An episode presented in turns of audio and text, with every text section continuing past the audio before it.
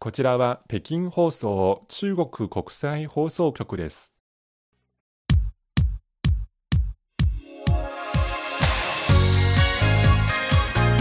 皆さんこんばんはハイウェイ北京火曜日ご案内の王正円ですこんばんは、西宝です。今日は6月1日私もですね数十年前にこの日、うん。とっても楽しみにしていました、はい。中国では国際児童デー子供の日にあたります。本当に、あのえーお誕生日おめでとうじゃないんですが あの、えー児童節おめでとうと言いたいところです。はい、えー今年は特に中国でこの子どものための日にちなんで大きな発表がありましたのでとても話題になっているニュースこの後紹介してまいります、はい、えーここからですねもう直接今日の番組のメニューのご紹介に入りましょう。まず旬な話題では。はい、中国では3人目の子を出産できる政策を実施へという話題をご紹介します。はい、えーそれで冗談がありまして今年の児童節の子どもたちへの一番のお土産はあなたたちに兄弟を あのプレゼントとして送りますよという、まあ、ジョークが生まれました、はい、えそして後半はシリーズマイクリポート。先週行ってまいりました内蒙古のクブチ砂漠での、えー取材リポートです。今日は北京から半銀期というクブチ砂漠の中腹部にある場所ですがそこに行くまでの道中の風景をマイクリポートでお伝えしてまいります。どうぞ今日も最後までお聞きいただければと思います。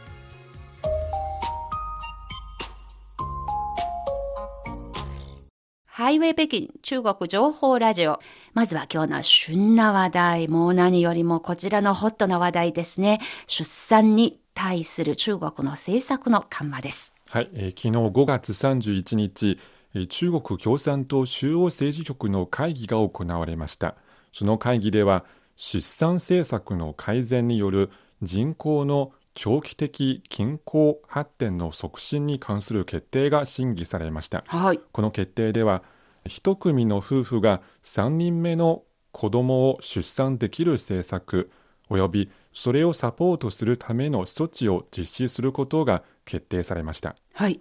理由としては中国の人口が膨大であり近年高齢化が進んでいる出産政策をさらに改善する必要があるということですはい。そして今回のこの決定は中国の人口構造を改善し高齢化に積極的に対応する国家戦略を実行し中国の人的資源が本来有する強みを維持するために有利であるという考え方が示されました。はい。しばらく難しい言葉が続いていましたが、はいつまりまあ中国の人口のピラミッドをより均衡の取れたものに、え中国の社会の発展が継続的に持続可能な発展にしていくように、まあ、この出産、子育てに関する政策を第三種までもうみんな子供を産むようにしましょうねという政策の方向転換を意味するものなんですね。はいやっぱりものすごく中国でもこの話題が大変関心が持たれましたよね。はい、実は中国の出産政策最初世界でも広く知られていたのは一人っ子政策でしたはい。その時中国にいる過剰な労働力それから膨大な人口がもたらす雇用食料の確保社会発展の問題に対応するために1980年に行われた政策ですはい。つまり一つの家庭に子供を一人しか産めないという政策ですそのため、西宝さんは兄弟いません。いないいないですね。いないんですね。はいはい。それから2000年頃から中国は高齢化に入りつつあります。それを受けて2013年、夫婦のどちらかが一人っ子であれば子供を2人産むことを認める政策が実施されました。はい。その2年後の2015年、さらにさらに条件を緩和させて、すべての夫婦が子供を2人産むことが認められました。はい。そして今回、まだ具体的な開始時間は発表されていませんが、3人目の子供を産めるようになりました。はい。中国も少しずつその社会の変化に応じて政策の調整にえー乗り出していますけれども、しかしこの発表を受けて皆さんどういうふうに受け止めているのでしょうか？はい、えー2019年に行われた調査の結果によりますと、2人目の子供を産む意欲がある女性のうち、本当に2人目を産んだ女性は全体の半分以下でした。はい。その理由としては、えー例えば子育ての経済的な負担が大きいこととか、一緒に子供の面倒を見てくれる人がいないこと、女性の家庭と仕事のバランスが取れないことなどが上がりました。うん。出生率が低いにはやっぱり、まあ、どこの国も似たような理由があるようですけれども、はい。今は第3子までの出産が認められるこの政策を発表されていても今後どのぐらい人口の増加に効くのか、今のところまだよくわからないというのがはい現状のようですね。はいまあ、これは日本にとっても中国にとっても同じようにその高齢化社会そして出生率が低いという共通した課題がありますので、まあ、中国の一つの国の問題だけではないようですね。以上、旬な話題の1本目、えー子供の第3子までの出産が認められる政策の発表でした。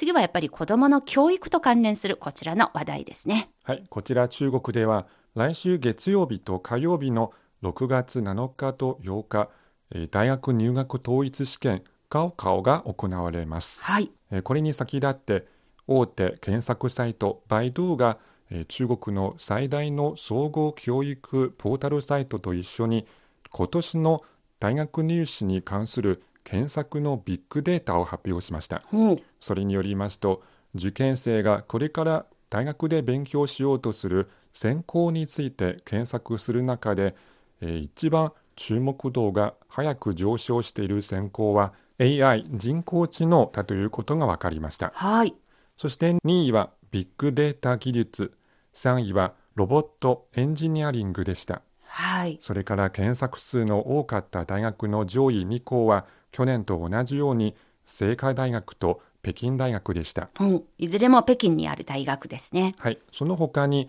文化系、理科系の受験生ともにストレス解消に関する検索の増加が目立っています。うん。そしてさらに親の方が子供よりも焦っているようで子供の寝た後も親による検索が依然として活発のようです。その。はい、その検索の内容としては、えー子供をどう励ますか子供の焦りをどう解消するか食事などの広報支援をどうすればいいかなどがよく検索される内容です。うん。やっぱりどこの時代も親心、子を思う親心は変わらないものなんですね。はい、私の時は、あの、鶏を煮込んでスープが、にして飲ませること。これが一番栄養になるものそうですねなので、であなたは今年え何羽の鶏食べたかみたいなことで聞かれたりしていましたけれども。まあ、間もなく今年も大学入試の季節です。その後本格的な夏の到来ですね。はい、今週の旬な話題でした。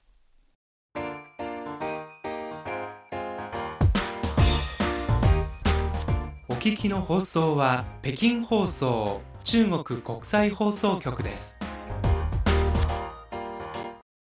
ハイウェイ北京中国情報ラジオ火曜日のご案内は私、大正円と、裁縫です。ここからはシリーズマイクリポート、くぶち砂漠を行くの今日はシリーズ1回目です。はい、えー5月の24日から28日、先週月曜日から金曜日まで、えー CRI のくぶち砂漠での取材旅行に参加してきました。はい、今週からシリーズで、えーマイクリポートの形で見聞をお伝えしてまいります。はい、まずこのクブチ砂漠、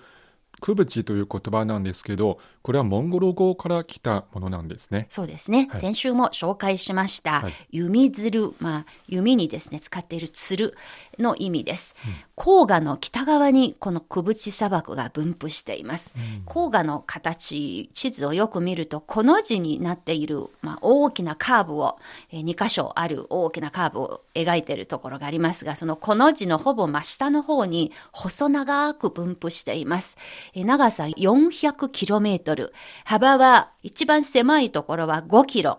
一番幅が広いところは 65km、面積は1万8000平方キロメートル。北京がスポット入ります。はいで、ほぼ天津と上海の合計になりますね。まあ日本で言うと四国とほぼ同じぐらいの面積になるということで、中国で7番目に大きい砂漠。この久淵砂漠は5つの木をまたいています。木というのは漢字では旗と書きますが、これは内蒙古自治区にある、まあ、他の省直轄市自治区で言うと、市の下にある県に相当する行政区画ですね。まあ、5つの木がありまして、今回私たち行ったのが、その中の半人地、半銀期というところ、杭の甲州の杭に、えー錦と書いて、甲金期、半銀期ですね。はい。で今回の取材ですが松園さんは一番関心持っていることは何ですか？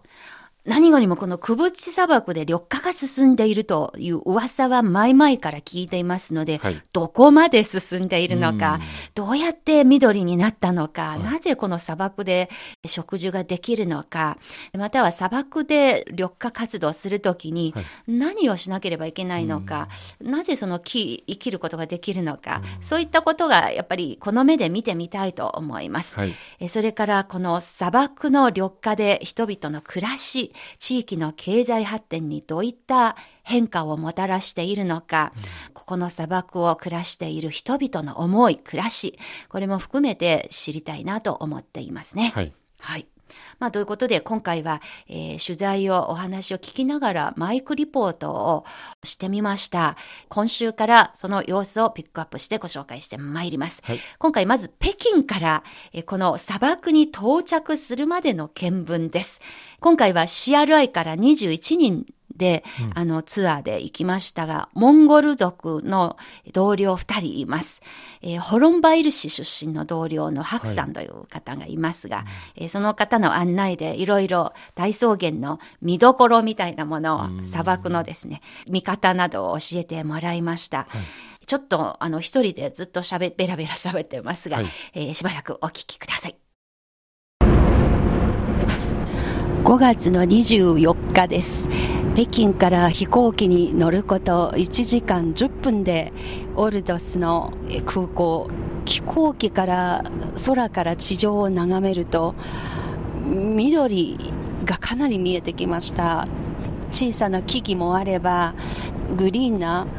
草のような、まあ、緑に覆われている面積が非常に多いことでとても印象に残りましたそれから湖ももう驚いたことにため池のような湖も点々と点在していました、まあかなり形的には四角かったりとか長方形だったりとか。なのでやっぱり人工的に作ったため池なのかなと思いました。そしてその空港から今車に乗って220キロぐらい離れている半半人地という、えー地方へこれから向かいます、まあ、この空港からオルドスの中心都市のオルドス市えーそしてそのニュータウンのカンバー市というところまでは約20キロ。ちょうど今中心部を高速道路からですね眺めることができました。やっぱり驚いたことに非常に両側が緑が多い。街路樹とか芝生もあってあと黄色い緑にもですね濃淡の違いがあって絨毯のようにとっても綺麗な風景です。で今ようやく高速道路がオルドスの市街の方に走ってきました、えよく見るとですねスプリンクラーで水が巻いています。その植え込みの中に灌木やらあるいはその小さな松の木の苗木の間にですねたくさんのスプリンクラーが一生懸命今水をまいています。やっぱり徹底した努力があって今日のようなこうやって緑に覆われているような街並みができたのかなということをとっても実感しました。でこの道路も非常に整備されています。飛行機から地上を眺めるときに関心を受けたことはまずは緑が至る所に覆われているところどころ黄色い砂がむき出しになっているところがありますが、ま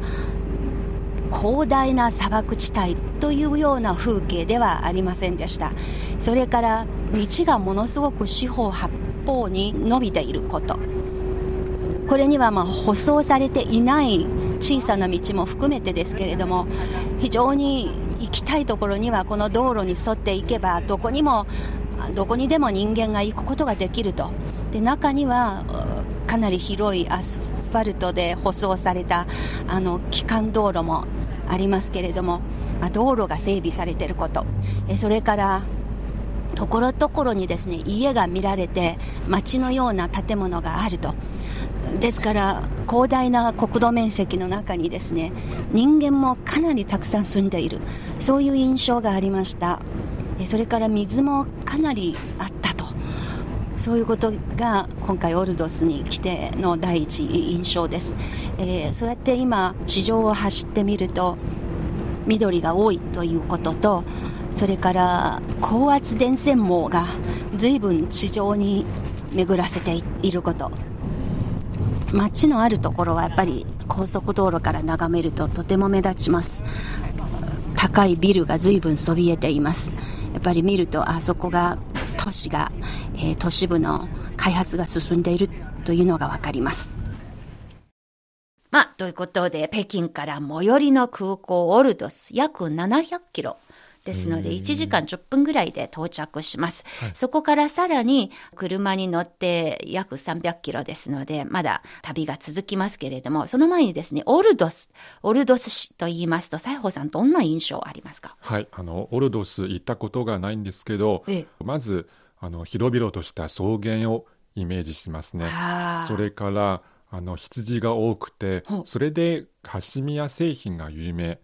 だと聞いています。なるほど。そしてあの炭鉱もあるようですね。はい。はい、石炭が取れる場所。そうですね。そうですね。私もほぼ同じような印象ですね。はい。ところが、このカシミヤが取れる羊はヤギカシミヤヤギという種類があるようで、はい、でそのヤギが非常にあの草原に対する破壊が強く、木の根っこの部分もかじって食べたりします。それが大きな原因で砂漠の面積が一時広がったということは聞いてます。えそれから石炭が取れるということで、ものすごく経済が潤われました。ただ、露天掘りとかが多いので、環境に対する負担が非常に大きいということも一つの原因です。でちなみにこののオルドス市の面積は8万6700平方キロメートル。北海道よりちょっと大きい。北海道とほぼ同じような感じなんですね。はい、まあ、というところで、このオルドスの市内の風景を高速道路から眺めながら、車がどんどん前の方へ進んでいきます。どうぞ続きをお聞きください。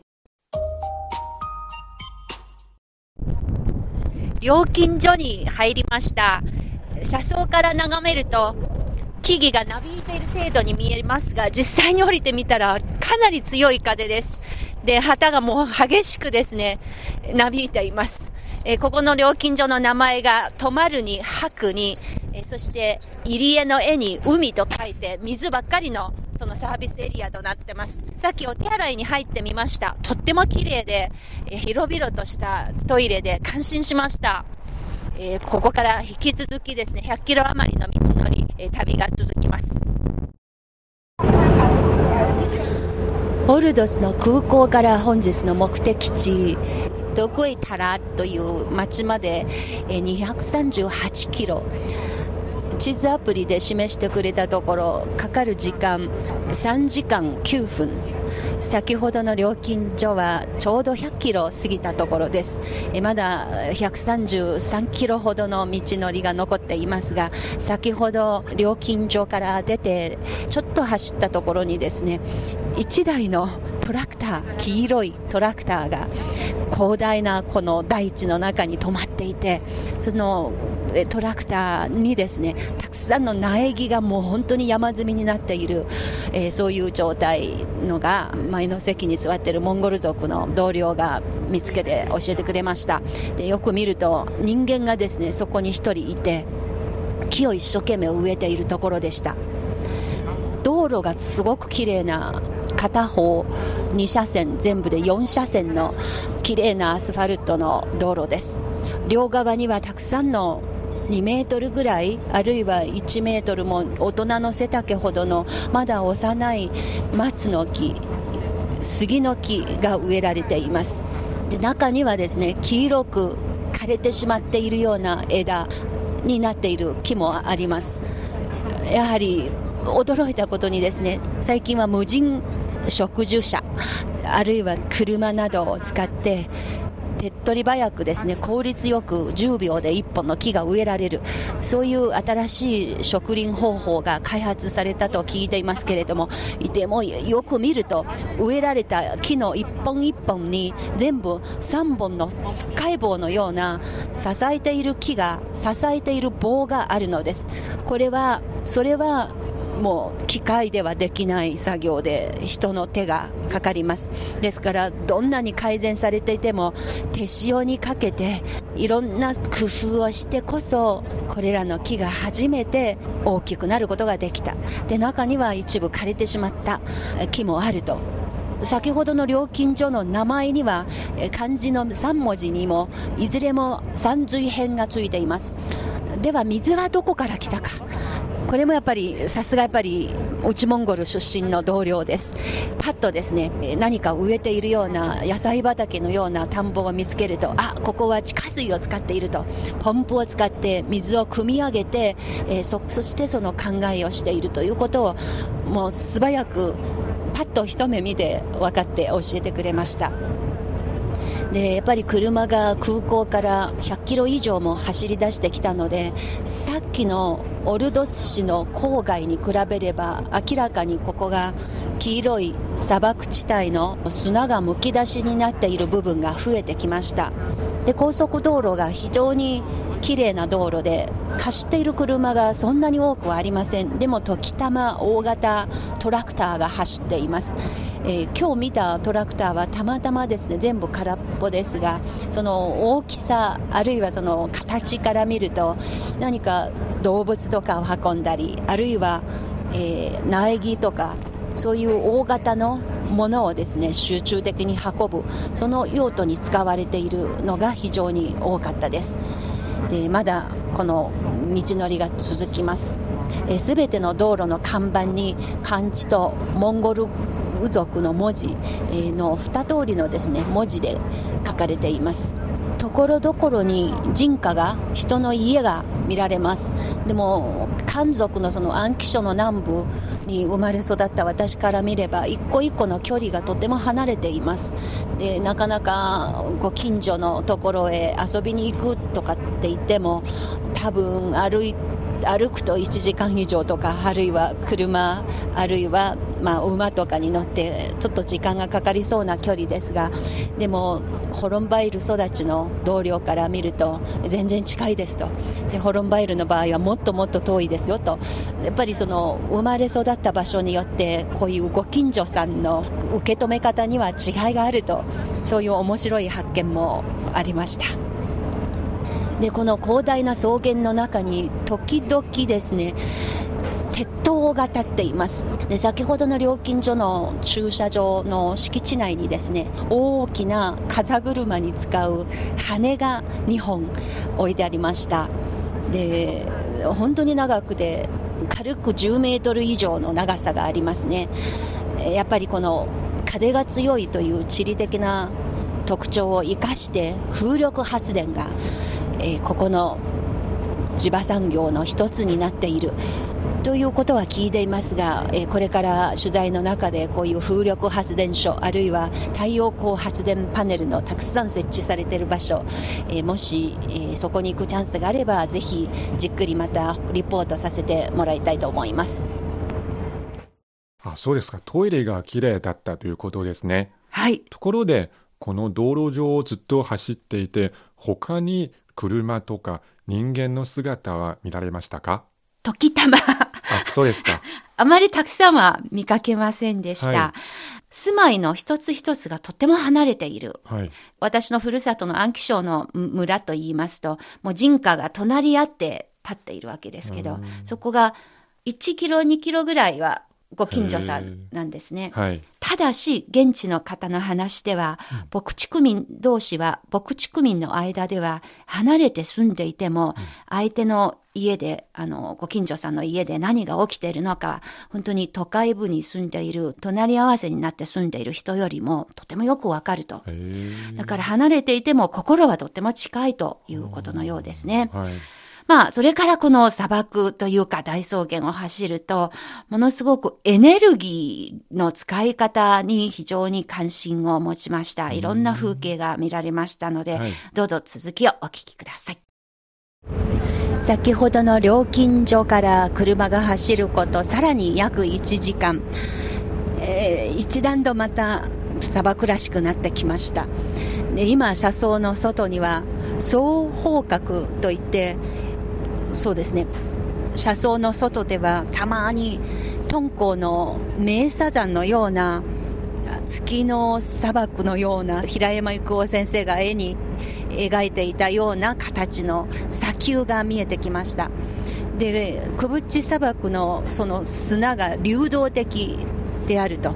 そういうことを前から聞いています。で車窓からですね先ほどまでも大量に双方角といって草で四角いマス状に埋め込んでそして草の種もその中に一緒にですね入れて、えー砂の中に差し込んでおくという砂を固定する双方角、えーという対策やり方がありますがもう大量に双方角の形の四角い跡が見られました。で広大な大地にですね時たま人家が見られます。先ほどもう本当に点々と白いヤギえそれから茶色の馬などが悠々と草を食べているそういう風景も見られました、えそれから時々観光用のえモンゴル族のレストランだとかあるいは、まあ、ミュージックタウンといったいう看板が見られたり、まあ、観光開発が進んでいるような宿泊施設、えーそういうところも見られました。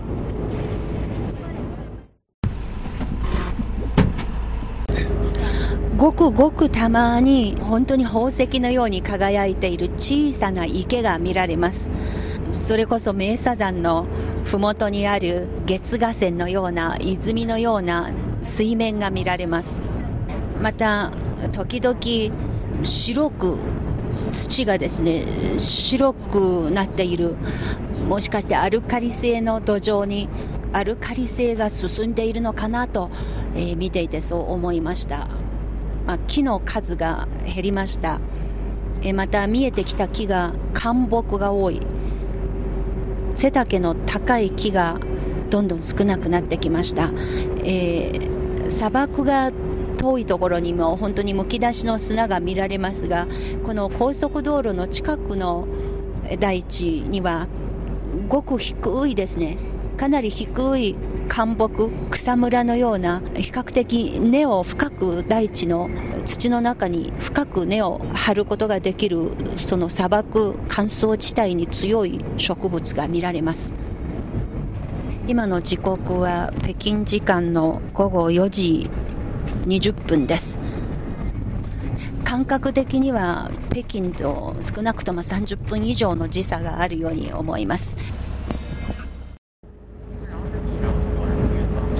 北京時間の午後4時32分5月25日です今ずっと走ってきた道で携帯電話を時たま見ていますがどこに行ってもですね 4G のネットワークがずっとつながってます携帯電話の電波が途切れることはありませんでした。でおしゃべりしていても今どんなに偏僻なところでもちゃんと携帯電話が今使えるようになっていると。これが内モンゴルのホロンバイルのケースですけれども道路通信、えこれだけがしっかり整備されていると、えモンゴル族の同僚がかなり誇り高く思っているようです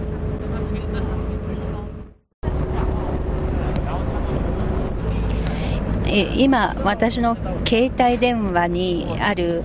羅針盤というアプリがあります。このアプリを開けてみますと、え、面白い数字が出てきました。今この車真北に向かって走っていることが分かりました。北緯40度7.24、えー、統計108度39.31えー、なんと海抜が1322メートルもある高原です。えー、ほぼ本当に真北にまっすぐに内蒙古自治区の衝動つまり内蒙古自治区の空レベルの道という意味のあ小の道、えー、小道215号線に沿って真北の方に向かって一直線に進んでいます。でこの携帯の地図アプリの示したところでは残り46.9キロ約35分到着時刻は17時5分を予定していると果たして何時に着くのか、まあ、この携帯電話をまた時たま見てみたいと思います。まあ、ここの道には渋滞がとりあえずあの心配する必要がありませんのでおそらくかなり正確に到着時間を予告できるんじゃないかと思います。到着しました。5時7分です。高成功砂漠ホテルと書いてあります。今、ホテルの部屋にですね、入ってきました。ロビーは非常に広々としていて、綺麗なロビーです。で、先ほど部屋の中に入ってきましたらば、えカーテンを開けると、外側がですね、武道園のような何かを栽培している四角い田んぼが見えてきました。その田んぼの周りが四角く、ブルーの屋根で、まあ、車庫のような建物でですが、あの四角く区切られています。その向こう側にですね、もう風を遮るようにシェルターになっているポプラの林があります。えー、そしてこの窓から見えるところにですね、向かって左側の方に団地普通の市民の住んでいる団地があり、さらに左側には、えー、国の国旗が掲げられている建物ですので、政府機関の、えー、建物のようですね。今日この時間、北京で言うとそうですね、4時、4時半ぐらいな、そんな感じで、えー、空は青く白い雲が浮かんでいます。今、ホテルの窓から見えるところに団地の脇に街灯がいっぱい立っていますが、よく見ると面白いです。その街灯の柱にですね、くねくねした形の、まあ、ちょっとデザインの、凝ったデザインの入っているランプがありますが、その棒にですね、二つの仕掛けがあるようです。一つは太陽光パネル。そしてもう一つは風車。つまり、風でも発電できて、太陽光発電でも、あの、太陽光パネルでも発電できる。風からも太陽から、その両方から発電でした電気で、どうやらその街灯が伴われているようです。窓から見ていても、このポプラのシェルターですね。今、風が吹いているようで、踊ってるように激しくは踊らないんですが、優雅に枝の方が、え、揺れ動いていて、もうようこそいらっしゃいましたという感じで私に声をかけてくれているようです。で、そのポプラの隙間から向こうを眺めると、どうやらちょっとした山が見られました。え土肌がえむき出しになってるような山で、山とポプラの間には広大な土地、平らな土地、どうやら整備されていて何か作られている田んぼのようですが、えー、かなり広い土地があります。えー、本当に真新しい土地なので、これからいろいろ体験できることをたっぷりリポートしていきたいと思います。やっぱり道中見てきた風景がありますので、それを考えると、ちょっとこのまあ、近代風のホテルで、北京で泊まっているホテルとそんなに変わらないですが、やっぱりトイレに入ると、こうやって蛇口をひねれば水が出てくるけれども、道中見てきた風景、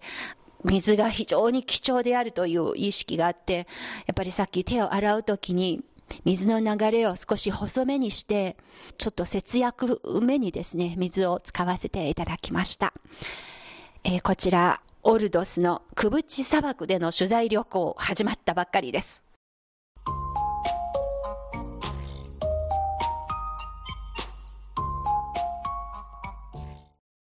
火曜ハイウェイのシリーズマイクリポート、くぶち砂漠を行く。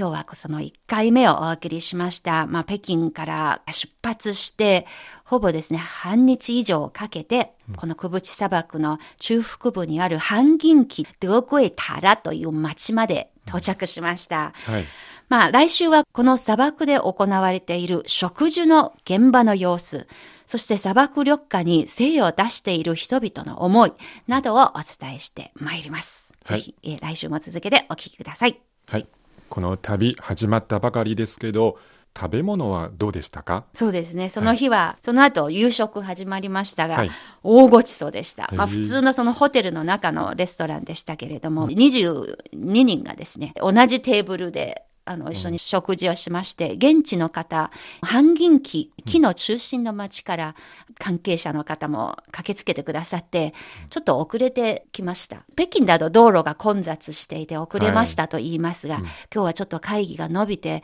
あの、到着が遅れました。どのぐらい離れていますか？と普通になんか聞きますと、そしたら80キロ。結構遠いですね。なんか隣同士という感じでしたので、ちょっとびっくりしました。はい。で、それとですね、あの、ある時、高速道路の様子について、紹介してくれる人がいるので、その人にもわざわざ来てもらう必要があるのよっていう感じで話をして、そしてその方に会って、今日はどこからいらっしゃいましたかって聞きますと、はい。あ今日は200キロ先からやってきました。すごい。という感じで、ああ、ちょっと感覚が違うという。うん、まあ、すごく意外性もありまして、はい。まあ、この砂漠の中に水があること、緑があること、そして私たちが食べている食事、出されているお料理の中に、ほぼ毎食のように、お魚が出されていました。それにもすごく驚きました。はい。で、その魚は鯉だったりとか、はい。現地で養殖されている魚だそうですね。川の魚ですね。淡水の魚ため池とか、はい全然土臭くなく、とても美味しくいただきました。ちょっと砂漠の中の意外な発見、来週以降も続きますので、よかったら皆さんまたぜひ来週以降もぜひお聞きください。そして皆さんのご質問などお待ちしております。ハイウェイ北京お楽しみいただけているでしょうか？今日この時間、ここまでのご案内は私、大正円と、西宝でした。それでは皆さん、またまた来来週週